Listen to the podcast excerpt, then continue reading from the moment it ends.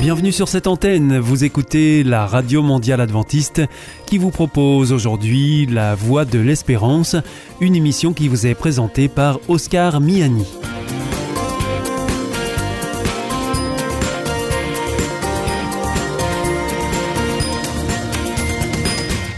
C'est avec grand plaisir que je vous retrouve sur notre antenne. Encore une fois, soyez les bienvenus à l'écoute de La Voix de l'Espérance, votre émission quotidienne de 30 minutes qui vous est présentée par Oscar Miani et préparée avec toute l'équipe. Merci de votre fidélité à ce rendez-vous.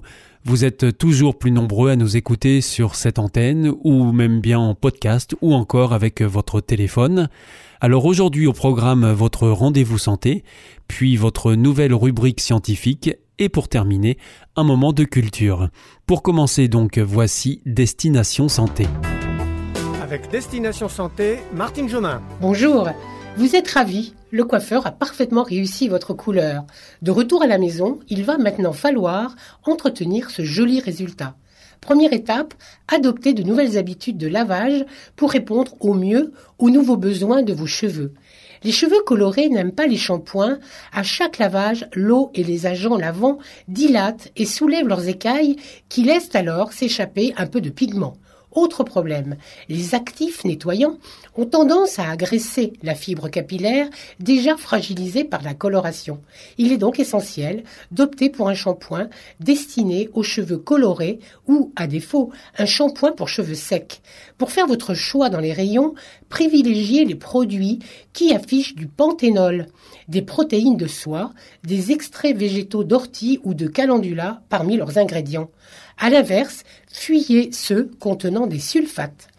La façon dont vous allez faire votre shampoing a elle aussi son importance. Même si ce n'est pas très agréable, efforcez-vous d'utiliser l'eau la plus fraîche possible. La chaleur est un facteur d'agression supplémentaire. Au minimum, terminez le rinçage par un jet d'eau froide pour bien resserrer les écailles. Prenez également le temps d'appliquer un soin après shampoing. Enfin, préférez le séchage à l'air libre et surtout, espacez vos shampoings pour ne pas accentuer le dessèchement de votre fibre capillaire. Avec Destination Santé, Emmanuel Ducreuset. Bonjour. Pour ses 65 ans, Amplifon, entreprise italienne spécialisée dans l'appareillage auditif, vient de publier les résultats d'une étude sur les maux du bruit de plus en plus fréquents dans les grandes villes. Un travail qui vient confirmer le lien entre pollution sonore et effets néfastes sur la santé. En ville, le bruit est partout. Entre la circulation routière ou les travaux publics, près d'un Français sur trois est exposé à une pollution sonore excessive. La grande ville la plus bruyante est Paris, devant Marseille, puis Lyon et Toulouse. En Europe, la capitale française se classe deuxième derrière Naples et devant Londres. L'étude fait clairement apparaître que les personnes les plus exposées à la pollution sonore sont aussi plus sujettes à certains troubles physiques et psychologiques, irritabilité, nervosité, insomnie, problèmes de concentration, maux de tête. Un constat qui n'est pas nouveau. En 2000 déjà, lors du congrès internoise, plusieurs experts mondiaux alertaient sur le fait que le bruit est, entre autres, responsable de 20% des internements psychiatriques et 15% des journées de travail perdues en France. En ce qui concerne les conséquences sur l'audition, un niveau important de bruit augmente de 30% le risque de souffrir de troubles. On constate que la qualité d'audition est plus faible dans les pays où les populations des grandes villes sont les plus sujettes au bruit. Dernier élément de ce travail, seuls 27% des habitants des grandes villes françaises se disent bien informés sur les risques liés au bruit. Dans un contexte d'accroissement des nuisances sonores, la sensibilisation apparaît pourtant comme cruciale.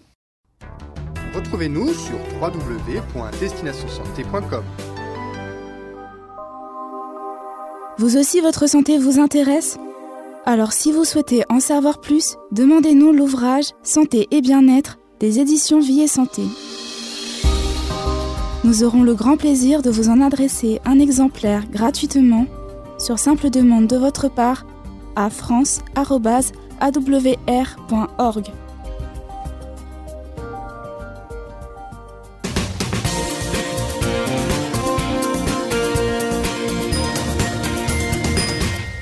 Vous êtes toujours à l'écoute de la Radio Mondiale Adventiste et ici c'est la voix de l'espérance en compagnie d'Oscar Miani et de toute l'équipe. Si vous le souhaitez, vous pouvez nous demander notre grille des programmes que nous vous adresserons gratuitement. Pour cela, il vous suffit de m'adresser un mail à l'adresse suivante france awr.org.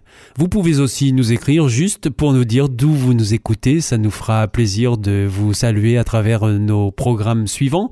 Nous avons aussi une adresse postale, c'est IEBC, La Voix de l'Espérance, boîte postale 100 77 193, Damary Lélis, CEDEX.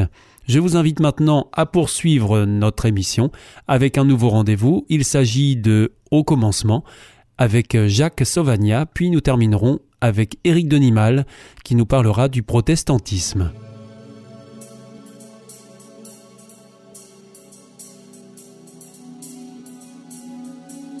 Au commencement,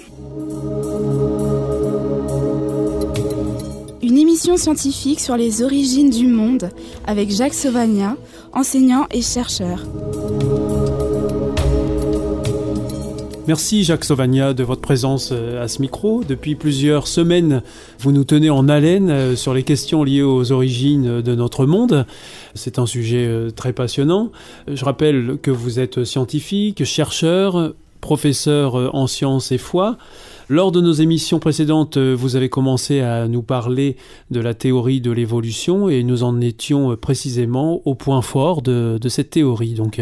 Oui, alors euh, la dernière fois, effectivement, j'avais terminé sur euh, euh, certains gènes qui ont été découverts et qui ont une importance grande sur l'idée d'évolution.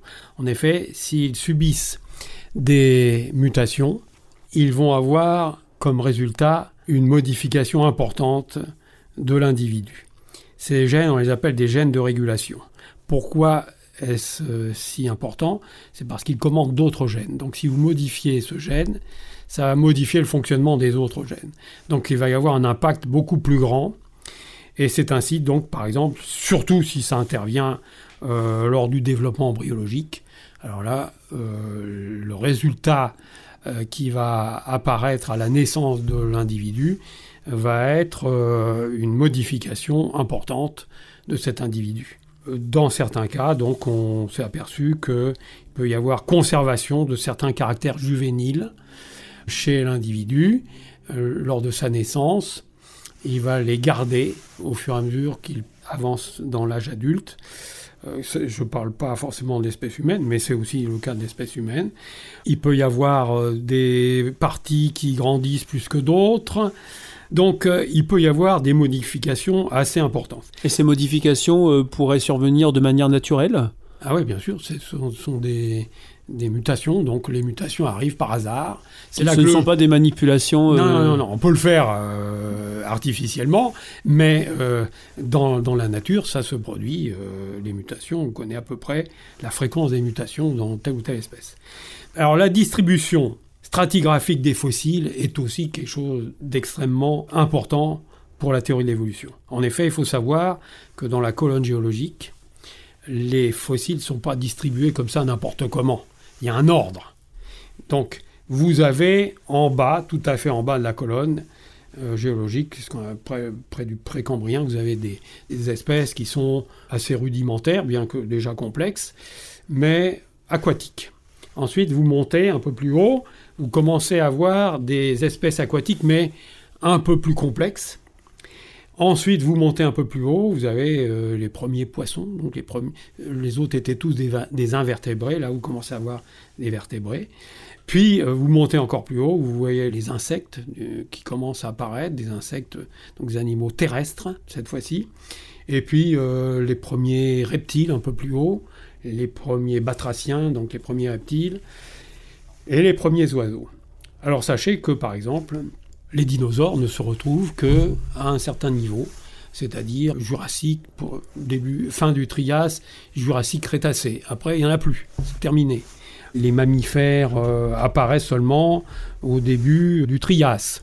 L'homme, lui, n'apparaît euh, dans la succession des fossiles qu'au quaternaire, c'est-à-dire vraiment tout à la fin. Donc il y a cet ordre-là. Et il est évident que, étant donné le temps qu'on met dans la répartition, eh bien, immédiatement, ça fait penser à une évolution. On part d'animaux aquatiques simples pour arriver de plus en plus à la conquête du milieu terrestre, pour arriver à des individus, des espèces de plus en plus perfectionnées pour finalement arriver à l'espèce humaine. Ensuite, vous avez ce qu'on appelle les séries évolutives, vous avez donc des séries, euh, la fameuse série des équidés, donc les chevaux. On voit des chevaux qui grandissent de plus en plus, peuvent se déplacer de plus en plus, avec le sabot, euh, un doigt unique de plus en plus, alors qu'au départ ils avaient trois doigts. Et puis ensuite, vous avez une certaine hiérarchie de la vie, où au fur et à mesure que vous regardez les fossiles, vous voyez apparaître quelque chose de plus à chaque étape. Donc euh, tous, ces, tous ces éléments constituent évidemment des indices qui sont des arguments forts en faveur de l'évolution, et même l'évolution à grande échelle, telle que Darwin la, voyait. Et évidemment, donc, euh, c'est des choses qu'il faut prendre en considération et qu'il faut examiner pour voir si réellement ces arguments tiennent réellement. Alors Jacques Sauvagna, on se reverra euh, lors d'une prochaine chronique pour continuer à parler de ce sujet, notamment sur la théorie de l'évolution. Qui dit point fort dit peut-être point faible aussi. Oui, bien sûr. C'est ce que nous verrons. Ce sera le sujet de notre prochaine chronique. Merci beaucoup, à bientôt. Au revoir. Au revoir.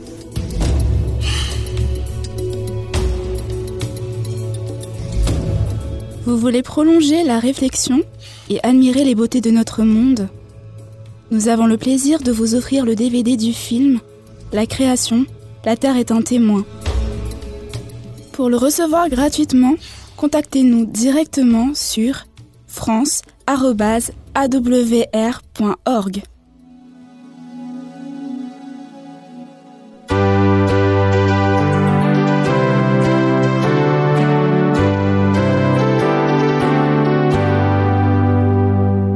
is Adventist World Radio. The Voice of Hope. Hier ist Adventist World Radio, die Stimme der Hoffnung. Questa è la radio mondiale adventista. La voce della speranza.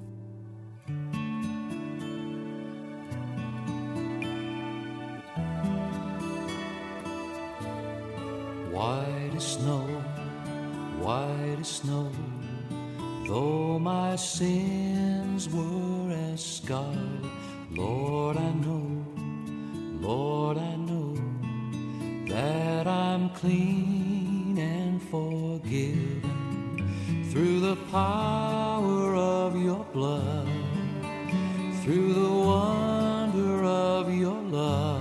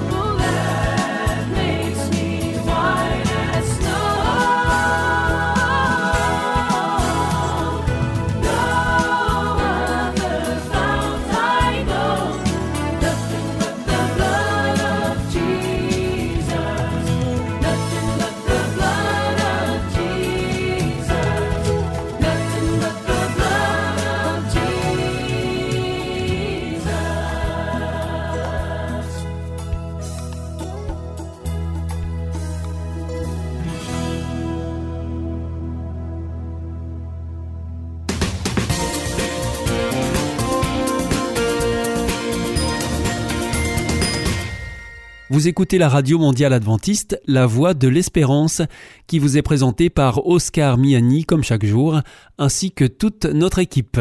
Juste avant, nous entendions Au commencement avec Jacques Sauvagna, que vous pourrez retrouver la semaine prochaine. Pour l'heure, c'est avec Éric Denimal que nous avons rendez-vous, et il nous propose sa chronique Le protestantisme pour les nuls.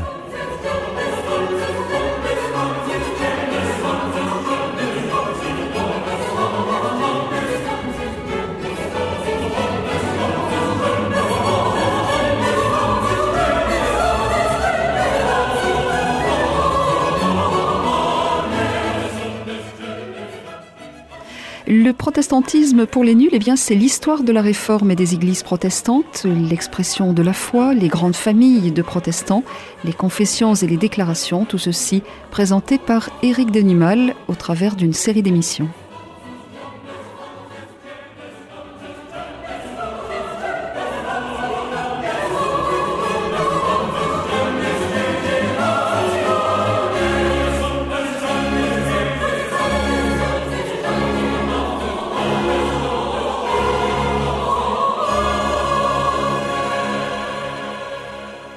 Éric Denimal, c'est avec plaisir que je vous retrouve pour cette série d'émissions consacrée à l'histoire finalement euh, du christianisme et dans lequel on va retrouver ces, hommes, ces femmes qui, euh, à un moment donné, eh bien, sentent le, désir de, se changer eux-mêmes et partant, eh bien, peut-être de, changer également ce qui se fait autour d'eux.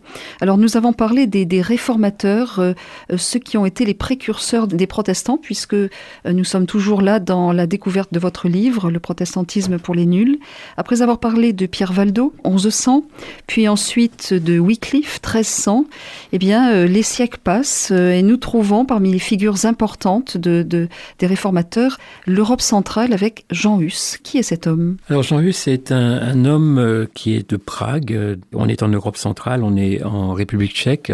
C'est un homme modeste, ce n'est pas un théologien comme l'était Wycliffe, c'est un homme modeste mais qui est très intelligent, très érudit, qui à force de travail devient même professeur, euh, professeur de philosophie à Prague. Il se fait très rapidement remarquer parce que c'est un homme de foi. Il dit mais euh, en fait Dieu ne peut pas être annoncé autrement qu'avec des mots simples.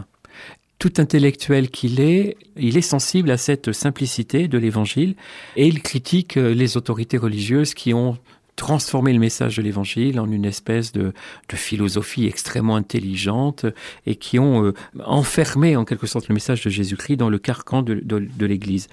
Lui, il a été très touché par Wycliffe on est deux siècles après, mais il a été influencé par Wycliffe, dont il a lu des ouvrages, dont il connaît l'histoire. Il a le sentiment que Wycliffe avait raison, même si le pape a décidé que Wycliffe était un hérétique. Lui, il considère que à ce niveau-là, le pape s'est trompé. Il faut dire que les papes de l'époque n'ont pas beaucoup de crédibilité. Ils se disputent, ils sont plusieurs, ils sont parfois deux, trois en place. Il y en a un à Rome, il y en a un alors à Rome, il est soutenu par les Italiens, naturellement. Il y en a un qui est soutenu par les Français et qui est en Avignon. C'est la raison pour laquelle il y a la Cité des Papes en Avignon. Hein. C'est pas simplement une succursale de Rome, c'est parce qu'il y avait une, deuxième papauté. Et il y a même un moment donné où il y avait un troisième pape qui était à Pise. Par exemple, le pape de Rome de l'époque, qui était Grégoire XI, consacrait 60% de son budget à la guerre. Euh, ça donne aussi un petit peu l'image d'un pape complètement différent de, de ceux que l'on peut avoir aujourd'hui. Cela dit, il n'empêche que on est en face d'une situation très intéressante de la part de, Jean Hus.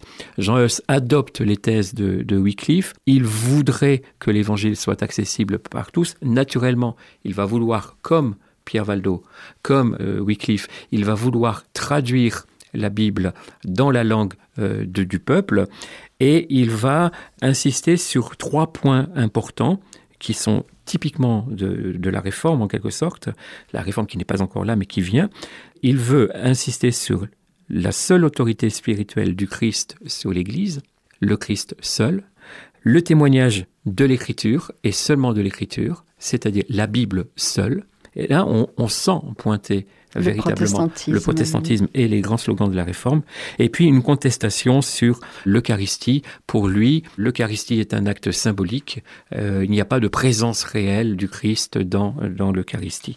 D'ailleurs, il va vouloir, il va vouloir insister pour que le croyant puisse communier sous les deux espèces, c'est-à-dire prendre le vin et le pain.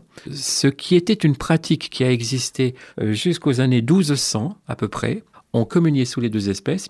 Jean Heuss, lui, va dire non seulement il n'y a pas de présence réelle dans le pain et dans le vin, ce ne sont que des symboles, mais le peuple entier euh, boire euh, et, manger euh, le vin et le pain. Donc ça fait partie des grandes idées de Jean Heuss. Très très vite, en fait, il va pas avoir le temps de, de faire grand-chose, il va exposer ses idées, on va tout de suite essayer de le faire taire, alors il va s'enfuir, il va pas rester à Prague, il va fuir, il va vivre un peu comme un paria, mais partout où il va passer, il va quand même diffuser le message auquel il croit. Et ce qui fait qu'il va devenir extrêmement populaire dans le peuple, et le peuple va adhérer, le peuple va, se tourner vers, ce message, et finalement il va y avoir un grand mouvement qu'on va appeler le mouvement des Hussites, du nom de Jean Heuss, et ce mouvement il va être à la fois un mouvement d'affranchissement à l'égard euh, de l'Église, mais aussi un affranchissement à l'égard du pouvoir politique qui a pris ses options naturellement pour, euh, pour l'Église. Et ce qui est intéressant, c'est que l'on va retrouver ce mouvement-là jusqu'au XXe siècle, où le mouvement hussite va toujours être un mouvement qui prône une certaine indépendance à l'égard de l'Église et à l'égard de l'État. Aujourd'hui, comment s'appelle euh, cette église? Alors cette église, euh, il y a encore une église hussite et il y a aussi une église protestante. Il y a deux églises euh, aujourd'hui importantes, mais en même temps, même si ces églises sont importantes dans le sens où elles existent officiellement, en même temps, la République tchèque euh, est sans doute un des, une des républiques en Europe centrale où il y a le moins de chrétiens aujourd'hui.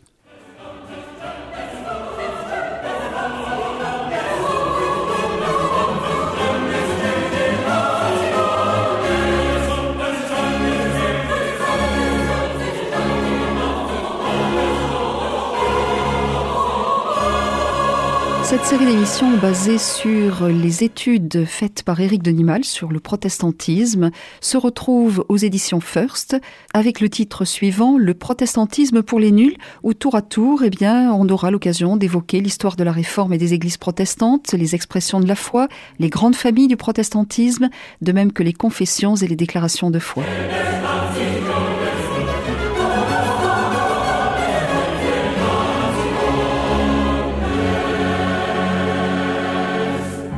Vous sentez isolé, désorienté, perdu, en recherche? L'IEBC, l'Institut de la Bible par correspondance, vous accompagne et vous propose des cours gratuits à suivre chez vous et à votre rythme. Retrouvez-nous vite sur www.iebc.org et vous verrez, votre vie va changer. Parce que croire, c'est la vie. Si vous souhaitez réécouter ce programme ou bien le partager avec vos amis, eh bien retrouvez-nous sur le site www.awr.org. Vous pouvez aussi nous suivre par téléphone, alors depuis la France, vous composez le 01 80 14 44 77. En dehors de France, c'est le 00 33 1 80 14 44 77 et depuis les États-Unis, eh vous composez le 1 712 432 9978 et pour nos coordonnées postales, eh bien c'est la Voie de l'Espérance IEBC boîte postale 100 77 193 Damary Lélis CEDEX. Votre émission est pour aujourd'hui terminée. Vous écoutiez la radio mondiale adventiste, La Voix de l'Espérance, et vous étiez en compagnie d'Oscar Miani. Nous vous donnons rendez-vous demain à la même heure pour votre nouveau programme. Je vous renouvelle nos meilleures pensées pour cette nouvelle année qui commence, qu'elle puisse vraiment être riche de sens pour chacun de nous. Au revoir.